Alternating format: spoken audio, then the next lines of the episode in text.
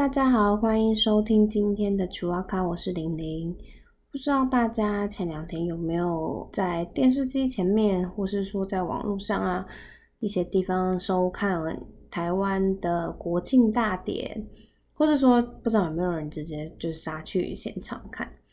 那今天想要就一些关于国庆大典，我自己喜欢的一些小细节来跟大家。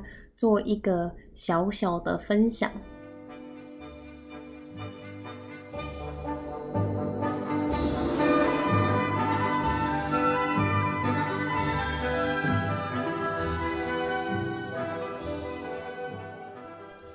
每年的国庆，除了国庆大典是一个很重要的重头戏之外啊，在每年的国庆日，其实都会设计出一个类似像主视觉的 logo。然后代表那一年的国庆日，今年的 logo 不知道大家看过了没有？我觉得配色非上面非常的可爱耶，它是以绿色跟算是有点橘红色为底色，然后那两个颜色其实我自己会联想到我们以前在吃的那种传统生日蛋糕上面的蜡烛，呃，桃红、白色、绿色那种传统蜡烛会有的配色。呃，从一六年开始，其实呃主视觉下面都会搭配一段文字。诶，为什么从一六年开始？不是我私心，只是说在一六年以前的文字都是一些比较像是什么国泰民安啊、携手同心啊。一六年以前的，就是感觉好像就是单纯的祝贺词，就像新年快乐那样，并没有特别的意义。可是从一六年开始看，我觉得其实。呃，每一年它呃在国庆大典下面的那个选字，其实是有搭配台湾的现状做一些调整的。像一六年其实就只有写 Nation Day，然后一七年的时候是 Better Taiwan，然后到一八年的时候是台湾共好，一九年的时候是携手世界台湾要飞，到了二零年其实是民主台湾自信前行。那今年呢？今年的 logo 主要是民主大联盟世界加好友。我觉得它其实一直有在稍微的反映出台湾的现状。那台湾需要的是什么？像我觉得今年的民主大联盟世界加好友就非常符合台湾的现状，因为台湾现在算是一个急需要盟友的状态嘛。那台湾也确实在国际上。的跟各国的关系也逐渐的变得越来越明朗化，越来越多呃国家愿意对我们伸手表达支持。觉得从一六年开始的文字 logo 下面的文字底下其实是有小用心的在做编排的。那接下来就要聊到关于呃国庆大典的选曲选选择的背景音乐啊曲目这些。嗯，以前颁奖典礼可能都会想说它只是一个单纯的配乐，可是台湾的选曲其实是非常的用心的哦。它除了作曲啊、配乐都是由台湾在地的音乐家张金山所创作的，然后也是以台湾的歌谣为主，有类似像什么《登山列车》《望春风》《美丽稻穗》《客家本色》《天佑台湾》等等等等等。而且我觉得有一个地方很细节的是，不知道大家有没有注意到，在总统府前面播放的画作啊，其实也都是选自台湾画家们的创作，然后再另外结合动画所呃呈现出来的。选择的作家就有类似像陈慧坤、陈澄波、林玉山、杨三郎这些等等等。在高雄放国庆烟火的曲目啊，搭配的背景音乐，其实也选的非常能代表台湾。如果大家有兴趣的话，可以把那个歌单找出来听听看。那还有一个，我觉得知道了之后会觉得哦，打中你的心的一个小细节，就是在今年的礼仪人员身上。那礼仪人员其实算是，我觉得国家一个也算是蛮重要的门面，因为他们负责在第一线招待这些外宾人员。那我们想象中可能礼仪人员的穿着啊、打扮啊这些，就是有一套流传已久的制服，或是顶多就是白衬衫、黑裤马、西装服等等，这些应该就是一些简单的正式的穿着。但是今年的礼仪人员呢，其实是有特别邀请知名的女婴服装设计师占卜，所为礼仪人员打造专门的制服哦，就是一样也是台湾的设计师。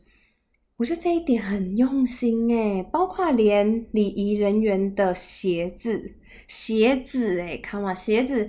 我们如果假设今天去，以前可能去展场工作，他就会说哦，备有一双黑色素素面鞋，这样就是看，我们都以为看起来大概一致就好了，但其实他们连鞋子都统一由台湾的本土鞋厂所统一设计制造。所以不只是衣服、鞋子，就是从头到脚都是交由台湾的厂商去设计、发想以及制造。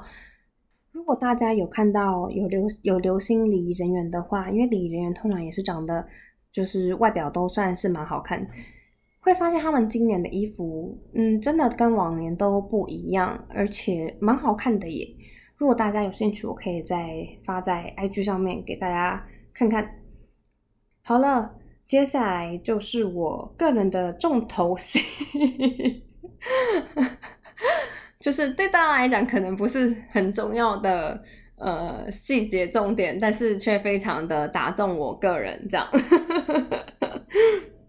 第一个细节的重点是呃国庆礼盒，国庆礼盒是一个只送不卖的东西。今年的国庆礼盒里面啊，因为毕竟现在疫情嘛，所以就有送一些像口罩啊，然后防疫的喷瓶，那种装酒精的喷瓶这样子，然后识别证，呃，不是识别证啊，识别就是可以挂那个口罩的一个算识别证，然后口罩收纳袋，然后台南六十年在地老店所生产的。一个米白跟咖啡两色的帆布环保袋，嗯，就是很简约，但是质感非常的好，看起来其实蛮好看的。最重头戏来了，他们这一次的礼盒没有送一顶渔夫帽。那个渔夫帽有什么厉害的地方吗？我有需要这么兴奋吗？哎，我很想要哎。那顶渔夫帽其实外观上看就跟一般的渔夫帽没有什么呃不太一样，就是是好看的渔夫帽这样。可是它在帽檐接帽帽身的地方的那个内凹的地方啊，它有做一个玉山的一个车缝，那个要叫什么？像刺绣那样小刺绣。然后上面居然有缝玉山的经纬度，哎，你不觉得这个细节很棒吗？哦，我一看到我就觉得我超级想要，想要到一个不行。就算我今天不登山，我也要那个帽子。然后我就想方法，想说，哎，上网找找看看哪里有卖国庆礼盒。那后来才发现，哦，他只送不卖，然后只送给那个来宾，国庆的来宾，然后他们之前有抽奖抽给一般的民众，但是这个东西基本上是不卖的。我还有上一些那种二手的拍卖网站上找找看看有没有人试出。政府的对外说法说这个礼盒是价值八百块，然后我上网找发现有。但是现在网络上的售价是四千块，天哪！不然我真的好想要哦。而且大家如果上网搜寻的话，还会有呃中央副指挥官陈宗彦所拍摄的开箱影片哦。如果大家有兴趣的话，可以上网搜搜看。像他在示范那个防疫喷瓶啊，嗯，大家可能会以为就是普通的塑胶罐。之类的，但是其实那个喷瓶也是设计的非常有质感，它是像口红式的旋转，然后瓶身才喷喷头的部分才会露出来。其实是就是我觉得设计的东西都是非常的有质感，让人非常的想要收藏。就像是现在现场就有一位就是我。然后最后一点啊，想要跟大家分享的，呃，可能也是我对于。这次国庆典礼的一个小小的感想。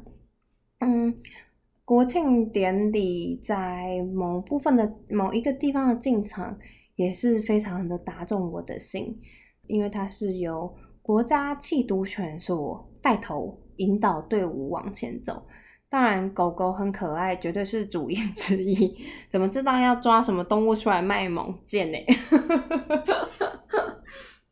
是还有一个原因是，我觉得整场典礼给我的感觉是，嗯，就好像一这是一场台湾人的啊国庆大典。这样讲有点奇怪，但是，嗯，如果你去看一些其他的国庆大典，你有时候会觉得那就只是。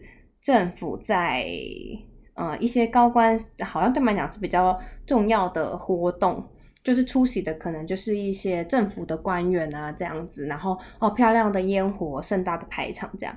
可是呃今年这场国庆典礼给我的感觉不是这样诶，我觉得它很像一个全台湾人的共同的国庆大典，是因为当然嗯该出席的高官还是要出席嘛，但是他到。一些选择典礼上的来宾，然后到这些邀请参与国庆大典的呃人员等等这些细节啊，比如说他有邀请在今年奥运会场上发光发热的这些运动选手，或者是说在疫情严峻的这两年辛苦在工作岗位上付出的医护人员，或是之前前阵子在。急诊室有被病患攻击的护理师，或是你看，甚至是底层到这些在呃国家工作第一线的，不只是人员，甚至是小狗工作犬，都会被纳入在这个庆祝台湾，当然现在是庆祝台湾生日的这个典礼里面，我觉得。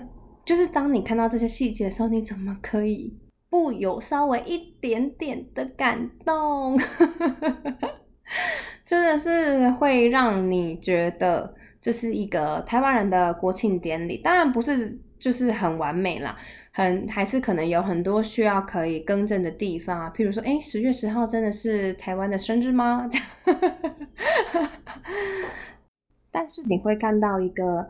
好像是台湾大致上现在的轮廓以及想要走的方向，然后这个方向我觉得是越来越让台湾人对这个国家有认同感、有向心力的。那这些都是非常好而且非常棒的事情。若是这一次没有参与到国庆典礼，但是对这次典礼非常有兴趣的人呐，其实我也推荐去看 YouTube 上面外交部所释出的影片。呃，影片的名字叫做《中华民国台湾国庆文宣影片》。那最完整版的有六分多钟，我觉得那个影片也是拍的蛮感人的。那如果没有可惜没有参与到的话，我觉得也可以去看看这个影片。这个影片也很，我觉得也算是。蛮一部分也表达出了这次国庆大典的意义。那楚瓦卡，我们下次见，拜拜。